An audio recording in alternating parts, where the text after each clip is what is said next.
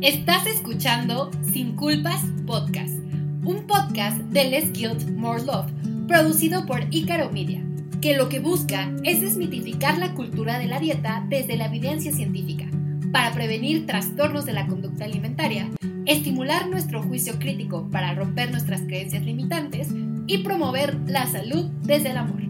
Yo soy Dani Roldán y te invito a vivir sin culpas. Buenas tardes, buenas noches, buenos días, Les Guild More Lovers, personitas. ¿Cómo están? Oigan, espero que estén muy bien. Bienvenidos una vez más a este espacio, a Sin Culpas, el podcast, este increíble proyecto con producciones Ícaro que ya pues lleva varios capítulos y estamos muy emocionados de estar aquí con ustedes. Sean todos bienvenidos, de verdad estoy muy feliz y pues el capítulo de hoy es un capítulo muy bonito que la verdad estaba muy emocionada de compartir con ustedes. Y pues para poder comenzarlo, me gustaría que hiciéramos un pequeño ejercicio.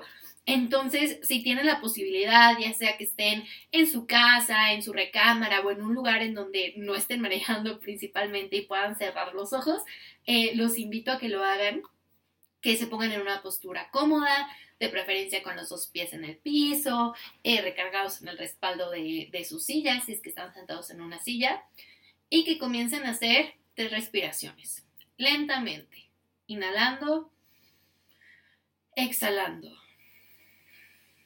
Inhalando, exhalando. Inhalando exhalando.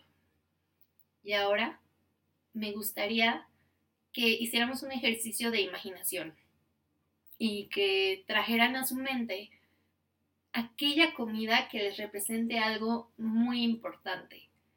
Ya sea que recuerden ese caldo de pollo que les hacía su abuelita cuando la iban a visitar, o que recuerden ese postre en particular que comían en su cumpleaños, o a lo mejor su comida favorita, una carne asada con los amigos, un momento asociado a un alimento. Traigan ese alimento a su mente y todo lo que experimentan. ¿Qué les hace sentir? ¿Cuáles son las emociones que evoca ese alimento? Tal vez puede ser tristeza si recuerdas a alguna persona que extrañas, melancolía, o tal vez es alegría, puede ser incluso asco por alguna situación que se esté relacionando. Pero encuentra todas aquellas emociones que se asocian a ese alimento. Y cuando estés listo, abre tus ojos. ¿Qué pensaron? Eh, yo pensé en una gelatina que me hacía mi abuelita cada vez que era mi cumpleaños, eh, que es una gelatina que es como de colores. Y a mí me encantaba esa gelatina porque además de que sabe muy rica, eh, pues me daba mucha curiosidad ver los colores porque es de esas gelatinas que es como blanco y que tiene cubitos de colores. Entonces a mí me encantaba que me hiciera eso para mi cumpleaños. Y pues a lo que quería evocar con este ejercicio es a la alimentación emocional que es el tema que vamos a platicar el día de hoy. Así que vayan por su agüita, su tecito, lo que quieran para comenzar esta plática súper amena. Y pues, una vez más, quería iniciar con este ejercicio para que nos diéramos cuenta, que es uno de los principales mitos que vamos a desmitificar el día de hoy, que la alimentación emocional no es mala. En este momento que ustedes recordaron el alimento, pudieron haber sentido diferentes emociones. Sin embargo, no fue un momento de malestar, no fue un momento que los hiciera perjudicar su salud. Y ese es uno de los mitos más grandes de la alimentación emocional. Incluso me ha pasado que muchos eh, pacientes que llegan conmigo por primera vez a consulta me dicen que ya saben lo que tienen que hacer, que les tenemos que quitar esa alimentación emocional, que comen por ansiedad, que comen cuando están aburridos y que quieren que desaparezca, que no la tengan. Y pues conforme vayamos viendo en este capítulo, nos iremos justo como eh, iremos resignificando todo esto que es la alimentación intuitiva, perdón, alimentación emocional, vieron, vieron cómo se me cruzan los cables, porque están completamente relacionados. De hecho, el principio número 8 de la alimentación intuitiva habla sobre enfrentar o gestionar nuestras emociones con amabilidad. Por eso tiene que ver mucho con la alimentación emocional. Y pues estos alimentos que nosotros evocamos o recordamos, también en inglés se les conoce como eh, comfort foods o muchas veces les decimos guilty foods. Ahora sí que alimentos eh, confortantes de confort o alimentos que nos producen culpa. Qué chistoso, ¿no? Entonces, como que vamos a deslindar y desmenuzar un poquito de todo esto en este capítulo. Y pues vamos a empezar definiendo qué es la alimentación emocional. Y quiero decirles que hay muchísimos autores que hablan sobre este tema y cada uno va a dar una definición en particular. Pero una que a mí me hizo mucho sentido fue como si este, la alimentación emocional fuera un regulador o un botón de volumen, pensando en el botón de volumen del celular, de la computadora, para subir o disminuir el volumen de las emociones. Y muchas veces queremos sentir bienestar, entonces comemos ciertos alimentos, o en otras veces queremos como apagar ciertas emociones, entonces comemos ciertos alimentos. Y la realidad es que incluso dentro de esta definición, no es que esté mal, porque la alimentación emocional está vinculada a nuestra persona. Es algo completamente natural. De hecho, si se van a los primeritos capítulos de la primera temporada, que si no lo han escuchado, póngale pausa, escuchen la primera temporada, todos los capítulos de esta segunda temporada y regresan a este. Pero en, en, esos capítulos, para empezar a hablar sobre la alimentación, hablamos que la alimentación es biopsicosocial y que desde que nacemos tiene un fuerte vínculo con las emociones. Tan fuerte es que el primer vínculo que tiene un niño con una persona, digámoslo, su madre eh, o su objeto de amor, como muchas personas lo refieren a la literatura, este, es la lactancia materna. Y resulta que también es el primer alimento que eh, come un bebé. Entonces imagínense qué impactante que uno de los primeros vínculos se asocie a la alimentación. Entonces es algo súper fuerte y realmente eh, también estaba leyendo que esta vinculación de emociones al alimento hasta es un instinto de supervivencia porque estos alimentos que nos sepan bien, que nos hagan sentir bien, nos van llevando por un camino de supervivencia. Además de que el apego que se genera al momento de la lactancia materna es una forma de protección, es una forma de sentir cariño, de sentir este cobijo por parte de la madre. Entonces imagínense lo fuerte que es la alimentación emocional y cómo es natural en todos nosotros. Entonces ahí vamos quitando el primer mito no nos podemos desvincular de la alimentación emocional porque está en nosotros, como lo hicimos en el ejercicio. Y también me gusta mucho hacer asociación a la película de Ratatouille, que si no la han visto, joya, tienen que verla.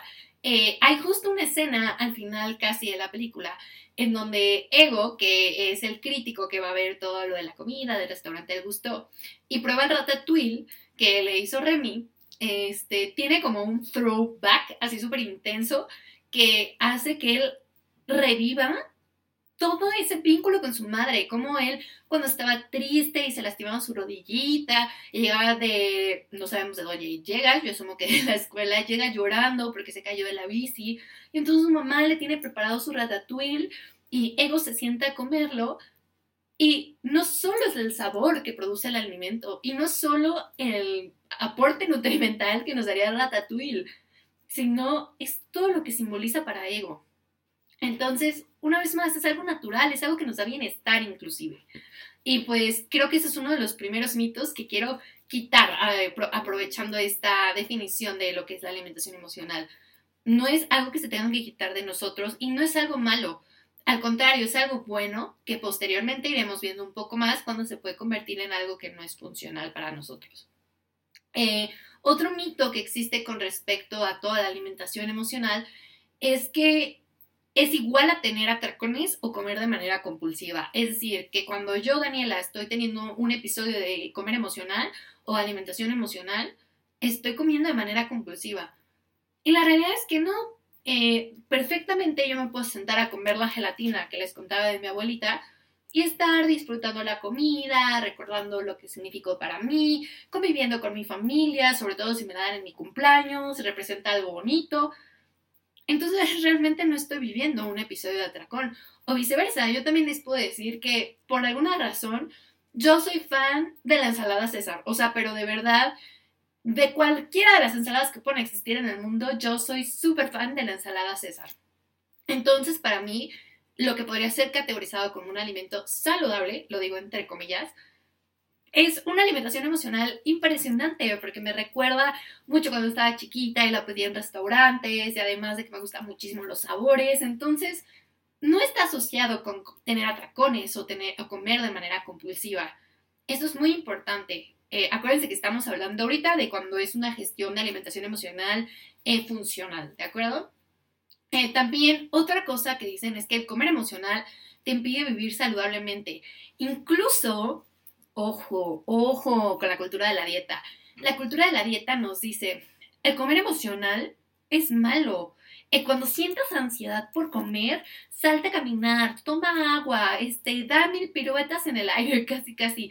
O empieza esta otra dieta, que no vas a tener alimentación emocional y se te va a ir toda esta angustia por comer. Ojo, la alimentación emocional al ser natural, claro que es saludable. Y a veces la cultura de la dieta nos vende más dietas que estar a dieta se ha visto en diferentes estudios que eh, aumenta esta ansiedad de comer compulsivamente. Entonces, al contrario, estaría fomentando más esta pérdida de control al momento de comer.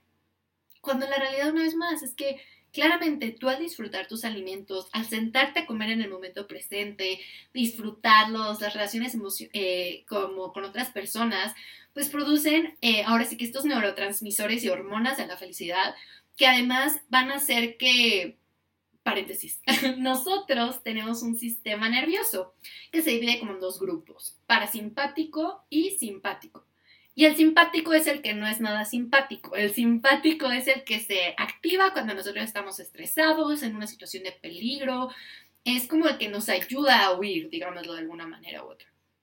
Y el cambio el parasimpático es el que se prende cuando estamos relajados, cuando estamos en situaciones de tranquilidad. Y este se ha visto que tiene muchos beneficios para nosotros, a diferencia del simpático, que claramente es funcional cuando tenemos que huir y salvar nuestra vida. Nos va a ayudar. Pero a lo que iba con todo esto es que cuando nosotros tenemos un comer emocional funcional y que lo dejamos ser y no le damos dietas que lo controlen, nos va a permitir estar en un sistema parasimpático que nos va a permitir tener mejor digestión, nos va a permitir tener este momento de mayor como relajación que va a ayudar a una mejor absorción inclusive de los alimentos. Entonces, si se dan cuenta, el comer emocional te permite vivir una vida saludable. En cambio, si estamos con este ruido en la cabeza de que si estoy comiendo bien, estoy comiendo mal, estoy comiendo es cuando se puede generar este sistema este simpático, perdón, que nos hace estar estresados. Entonces, justo es muy importante recordar que el comer saludable claramente, perdón, el comer emocional claramente es comer de manera saludable.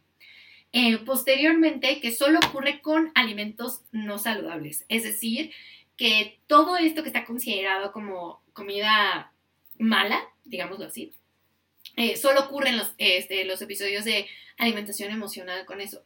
Y una vez más, no, como el ejemplo de la ensalada César, puede presentarse la alimentación emocional con cualquier alimento. Y no solo ocurre también, ese es otro mito, con emociones incómodas. O sea, como hemos visto en todos estos ejemplos, no necesito estar solamente triste para comer emocionalmente todas las emociones que nosotros vivamos, sean eh, placenteras o displacenteras, pueden producir comer emocional. Y también un mito muy grande es que es exclusivo de mujeres adultas y de cuerpos grandes. Todos presentamos comer emocional. Ahorita vamos a empezar a indagar un poquito más de cuando este comer emocional se vuelve disfuncional, pero la realidad es que una vez más puede ser un modulador de emociones, pero al final del día es algo completamente natural. Entonces, quiero invitarlos también con esta primera parte de este capítulo a que soltemos todas estas creencias limitantes que nos mete la cultura de la dieta para decir, no es malo que sienta tristeza y quiera comer esto, no es malo que esté contento y quiera comer esto, es natural, es una asociación, es una forma de historia de vida. Y, por ejemplo, cuando yo platico con mis pacientes sobre este tema, no me enfoco en la gestión emocional, porque esto lo discutiremos más adelante, pues mi área de expertise no es la psicología. Pero si nos enfocamos como con toda esta historia de qué representa este alimento para ti, este, por qué lo comes, por qué no lo comes, porque al final del día está vinculado con la alimentación emocional. Entonces, justo es explorar tu historia de vida, es explorar cuál es tu relación con los alimentos, qué pasa con esos alimentos cuando los comes. Entonces, sí, transmitirles que soltemos esas creencias limitantes sobre el comer emocional. Ahora bien, eh, la alimentación intuitiva, que les digo que este libro que está maravilloso, que ya se los he enseñado en otros capítulos, si me están viendo por YouTube, que nos pueden seguir y se pueden suscribir y le pican la campanita para que en YouTube les avise, o si me están escuchando en Spotify, Apple Podcast, Google Podcast, estoy sosteniendo el libro de la alimentación intuitiva y justo ahí eh, las dos autoras dicen que hay un espectro de la alimentación emocional. Entonces vamos a hablar de este espectro para ver cuándo la alimentación emocional ya no se vuelve funcional para nosotros o natural, digamos. Entonces habla que son diferentes puntos que nosotros podemos ir fluctuando por ellos, pero uno va a ser como mucho más positivo para nosotros y otro ya va a empezar a ser disfuncional. Entonces, el primero es el placer por la comida que después tendremos otro capítulo sobre eso, porque merece otro capítulo ese tema, que también es uno de los principios de la alimentación intuitiva, que naturalmente los seres humanos podemos disfrutar la comida. Y eso no está asociado al valor nutrimental del alimento, no porque un alimento tenga eh, menor calidad nutrimental, significa que lo vamos a disfrutar más que un alimento que tiene mayor calidad nutrimental. Ojo, no estoy diciendo malos ni buenos, estoy hablando de la naturaleza del alimento. Pero eh, la realidad es que todos disfrutamos los alimentos por todo lo que acabamos de hablar. Existe un disfrute natural de la comida. Y ese es el primer punto del espectro de la alimentación emocional.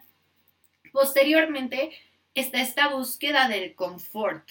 Es decir, yo a lo mejor me puedo sentir muy triste porque acabo de tener eh, una situación muy fuerte en una de mis sesiones de terapia y entonces decido que porque estoy muy triste me quiero comer un chocolate, que es muy común. Entonces yo decido comerme el chocolate para darme ese confort. O viceversa, que también está muy inculcado en nuestra sociedad, ¿no? El como, me lo merezco porque me esforcé muchísimo. Paréntesis, te mereces comer, te esfuerces o no te esfuerces muchísimo. Cierro paréntesis. Pero bueno, en esta cultura de como merecedora, me lo merezco y por confort me lo doy. Y ahí es como empezar a tener cuidado. ¿Por qué? Porque no hay ninguna situación mala porque tú te des confort a través de la alimentación. Puede ser incluso una forma de autocuidado. Sin embargo, sí se puede empezar a convertir en algo turbio si es la única herramienta que tenemos para darnos confort. Porque, por ejemplo, yo les puedo decir que las actividades que me gustan a mí para darme confort es eh, pintarme mis uñas, ponerme mascarillas, eh, ver una serie en alguna plataforma de streaming, hablar con mi novio, hablar con mi familia, salir con amigos. Son formas en las que yo me doy confort a mí misma y también a través de la comida. Pero si la única forma que yo pudiera darme confort es a través de la comida, ahí es donde tenemos que empezar a tener cuidado. Entonces, vamos a explicando una vez más. El placer natural por disfrutar la comida. El segundo es el confort, que hay que ver cuáles otras herramientas tenemos. Y después ya empieza como este lado oscuro de la alimentación emocional, como digamos en Star Wars, ¿no? Eh, el siguiente punto del espectro, que es el punto como que está en medio, es para distraernos de las emociones. Ojo, mucha gente refiere que come porque está aburrida. Entonces aquí hay que empezar a tener como esta intuición de, a ver, sí, puede estar aburrida, de que en el libro ponen el ejemplo, ¿no? De que estoy esperando en que termine una clase y que empiece otra, o bien a lo mejor yo como nutrióloga en lo que llega un paciente y llega el otro. Y entonces como para matar y distraerme un poco, pues puedo decidir comer, ¿no? Pero aquí hay que empezar a tener cuidado, porque una cosa es como para este entretenimiento, digámoslo, y otra cosa eh, ya es para distraerme lo que estoy viviendo, lo que estoy sintiendo, ¿ok? Eh, aquí es muy cuidadoso todo, porque no crean que estoy promoviendo que ya, o sea, si estás aburrido, eh, come, date, ahorita vamos a, explorar un poquito más sobre esto.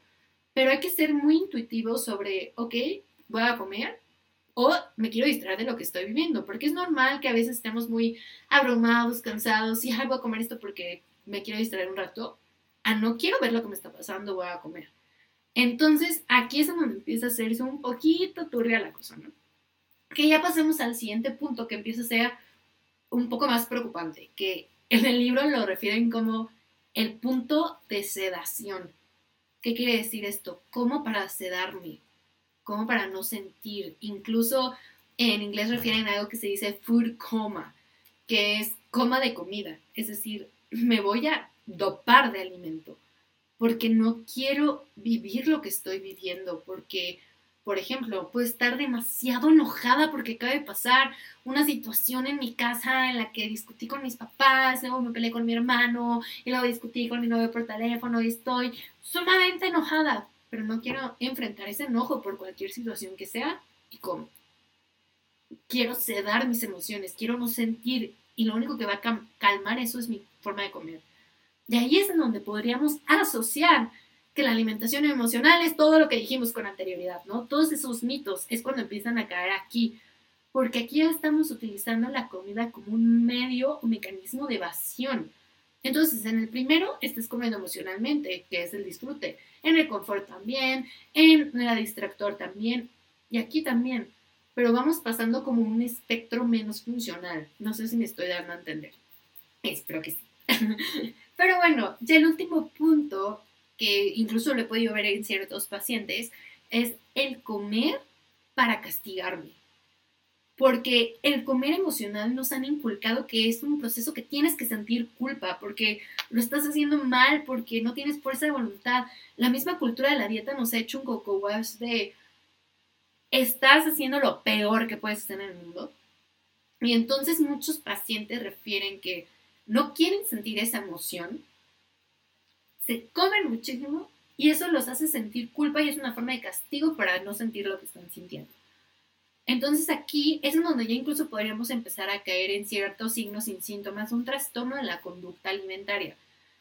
Y hay que tener mucho cuidado una vez más porque podemos pasar, creer que simplemente disfrutar la comida y estamos cayendo en castigo.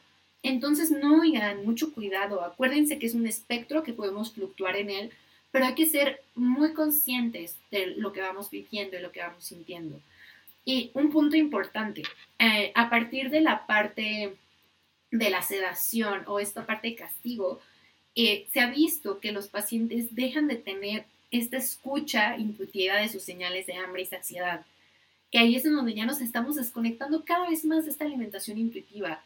Se ha visto que los dietistas crónicos, es decir, personas que han hecho muchas dietas a lo largo de su vida, además de perder estas señales de hambre y saciedad por la misma situación de cuánto comer, dónde comer, cómo comer, impuesto para alguien más, lo pierden por estas dos sensaciones de sedación y de culpa o castigo. Entonces, insisto, el comer emocional no es malo, es algo natural, es algo que vivimos todos, pero podemos ir fluctuando en este espectro a algo menos funcional y ahí es cuando ya me hace daño. Incluso el libro propone ciertas preguntas o ciertos ejercicios para que tú te des cuenta cuando ya estás haciendo algo que te está lastimando. Cuando te das cuenta que ya ni siquiera estás disfrutando el alimento que quisiste comer, que te está produciendo una sensación de muchísimo más insatisfacción que de satisfacción. También esta sensación de lo hago para lastimarme, lo hago para evadirme. Esto es a lo que tenemos que tener cuidado. Y algo que a mí me gusta transmitir muchísimo es de un podcast que escuché de eh, una excelente nutrióloga también que se llama Elena Cantú, que ella habla muchísimo de alimentación emocional. Saludos, toque allá. y ella dice que este, justo muchas veces las personas realmente carecen de estas herramientas de gestión emocional y la comida ha sido su única aliada, su única amiga. Entonces hay que empezar a ver todo este proceso de, de una manera mucho más compasiva como profesionales de salud y hacia nosotros mismos. ¿Por qué? Porque realmente es lo mejor que has podido hacer hasta ahora. Y no estoy justificando y no estoy dando así palmaditas de lástima, no, realmente es que concienticemos el impacto de ahora sí que esta carencia de gestión emocional y que la comida ha sido el medio para poder seguir existiendo, básicamente. Entonces hay que entenderlo. O sea, ya dijimos al principio que la comida es un mecanismo de supervivencia. Si es lo único que tienes para sobrevivir, emocionalmente hablando, puedes empezar a ir a este, este eh, como extremo del espectro. Pero hay que verlo de manera más compasiva. Y entonces ahorita ustedes se preguntarán, ah, pero entonces, ¿qué hago? No, yo creo que estoy en este punto de este, sedación o de castigo, o creo que fluctúo mucho. El libro nos propone diferentes estrategias que aquí las quiero como poner en dos partes. Uno lo podemos trabajar los nutriólogos que nos enfocamos en este enfoque, pero ya hay puntos en donde el nutriólogo ya no puede porque necesita el acompañamiento psicológico. Entonces hay que empezar ahí perdón, a delimitar muy claramente las áreas de profesional de cada uno, ¿de acuerdo? Entonces, el libro propone que una herramienta de que hay muchísimas que se están interesados, me pueden mandar un mensajito a través de nuestras redes sociales para tener una consulta. Pero más allá de eso, eh, el libro propone esta herramienta que cuando tú empiezas a sentir este, por ejemplo, el de distraer, estoy aburrido, que es quería profundizar quiero comer. Antes de comer, te preguntes, ¿tengo hambre fisiológica? ¿Qué quiere decir esto? Pues mi, o sea, ¿siento hambre? Si la respuesta es sí, come. Se juntó el aburrimiento con el hambre, pues come. Pero si la respuesta es no, aquí cae una cuestión bien padre, bien cool, bien interesante, eh, que es pregúntate con curiosidad qué estás sintiendo. Porque a lo mejor tú no te das cuenta que estás aburrido, entonces dices, quiero comer, ¿tengo hambre? Sí, ok. Quiero comer, ¿tengo hambre? No. ¿Qué estoy sintiendo? No, pues la verdad estoy aburrida. Ah, ok. La siguiente pregunta es, ¿qué necesito? Qué fuerte, ¿no? O sea, ¿cómo podríamos estar empezando con no tengo hambre, estoy aburrida, ¿qué necesito? Porque a lo mejor en ese momento yo necesito algo que me desaburra, como puede ser que ya empecé mi clase, o que ya llegue mi paciente, o quiero entretenerme, quiero salir, quiero hacer algo. Entonces ahí empieza a cambiar la dinámica, ¿no? ¿Tengo hambre? No. ¿Estoy aburrida? Sí. Bueno, ¿qué siento? Estoy aburrida. ¿Qué necesito? Quiero salir a caminar. Quiero dibujar algo quiero no estar en mi casa. A lo mejor puede ser, por eso estoy aburrida, ¿no? Ah. Ahora va el cuarto punto que es actuar con base en esa necesidad. El libro lo describe como will you, o sea, como preguntarle a la persona que a lo mejor está acompañando esta situación si puede ayudarte a resolver esa necesidad o si puede gestionarla contigo. Pero a mí me gusta más como adecuarla a actuar para atender esa necesidad. Entonces es cuando nosotros decimos, pues si lo que realmente estás sintiendo es aburrimiento y no hambre, pues puedes tomar la decisión que no involucre la comida. O sea, existe otra posibilidad. Si decides en alimento, adelante. Pero existen más posibilidades porque el origen de tu hambre no es fisiológica. Más bien está dentro de este espectro, digámoslo, de querer distraerte. Que no es malo si comieras para distraerte, pero hay que empezarlo como a hacer más intuitivo, digámoslo de alguna manera u otra, ¿no? Entonces, estas cuatro preguntas son muy funcionales, insisto, hay muchísimas más herramientas, pero estas pueden ayudarte un poco. Y una vez hablaba con una paciente sobre este tema y le decía, porque si no empezamos a cuestionar esta necesidad, puede ser que invalidemos dos necesidades.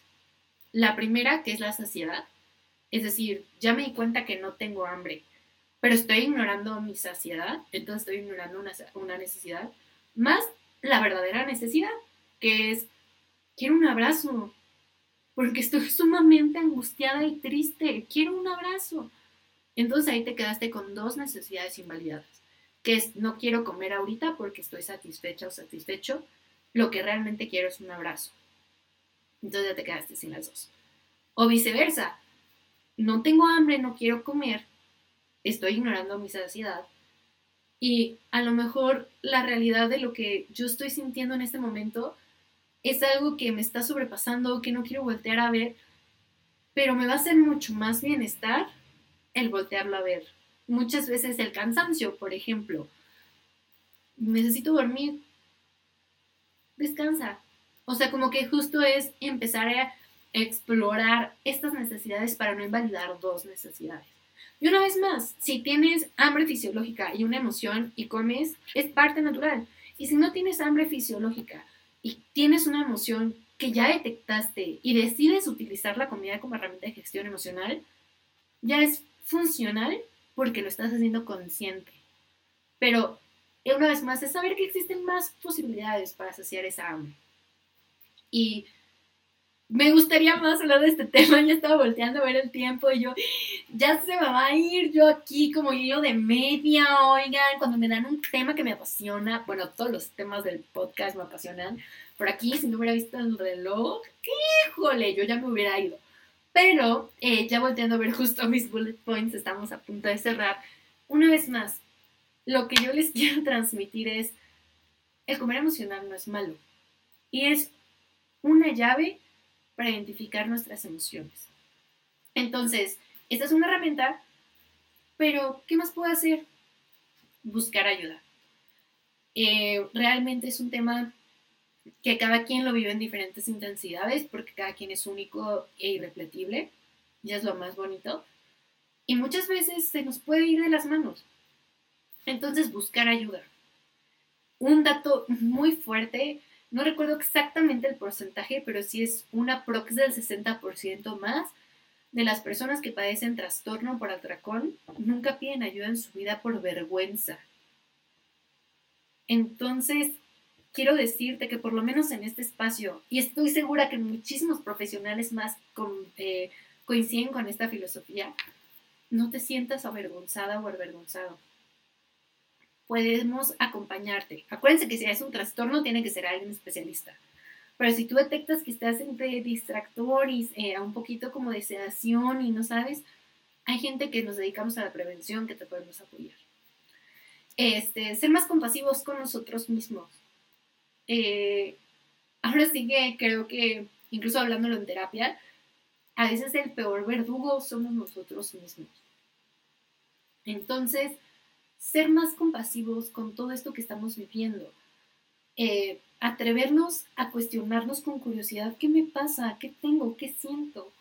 Atrevernos a sentir, a sentir nuestra hambre fisiológica, pero también nuestra hambre emocional. Entonces, ¿qué quiero que se vayan con este capítulo? que la alimentación emocional no es mala, es funcional y natural que si llega a ser disfuncional, puedes pedir ayuda, no estás solo, y ser más autocompasivo, porque eso te está dando una señal de que necesitas algo. Escúchate, abrázate y respétate. Te lo mereces. Y esa frase la quiero volver a repetir. Te mereces comer independientemente de que hayas pasado el examen o no. Te mereces comer independientemente de que estés triste, feliz, enojado eres merecedor de comer siempre. Y gracias a nuestro privilegio, que la alimentación intuitiva, como les dije, el único pero que yo le veo y que nos anima más a luchar como activistas, es decir, que es un modelo de privilegio, porque tenemos la oportunidad de comer todos los días.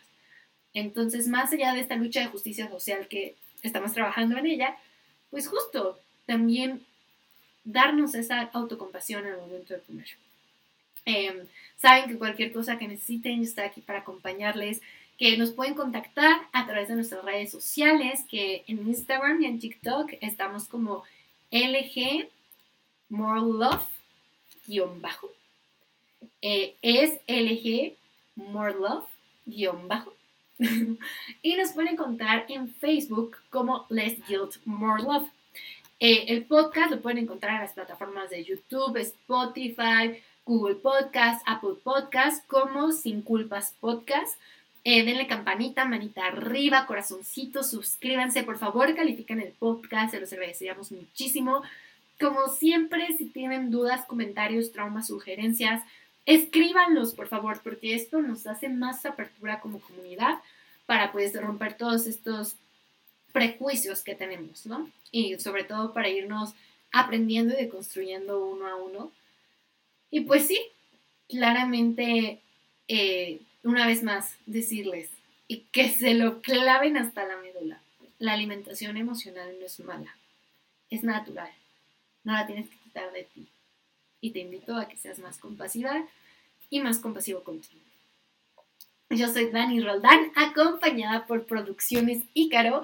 Y les agradezco de todo corazón que me hayan acompañado en esta noche en un capítulo más de Sin Culpas, donde buscamos desmitificar la cultura de la dieta para prevenir trastornos de la conducta alimentaria y promover la salud desde el amor. Bye.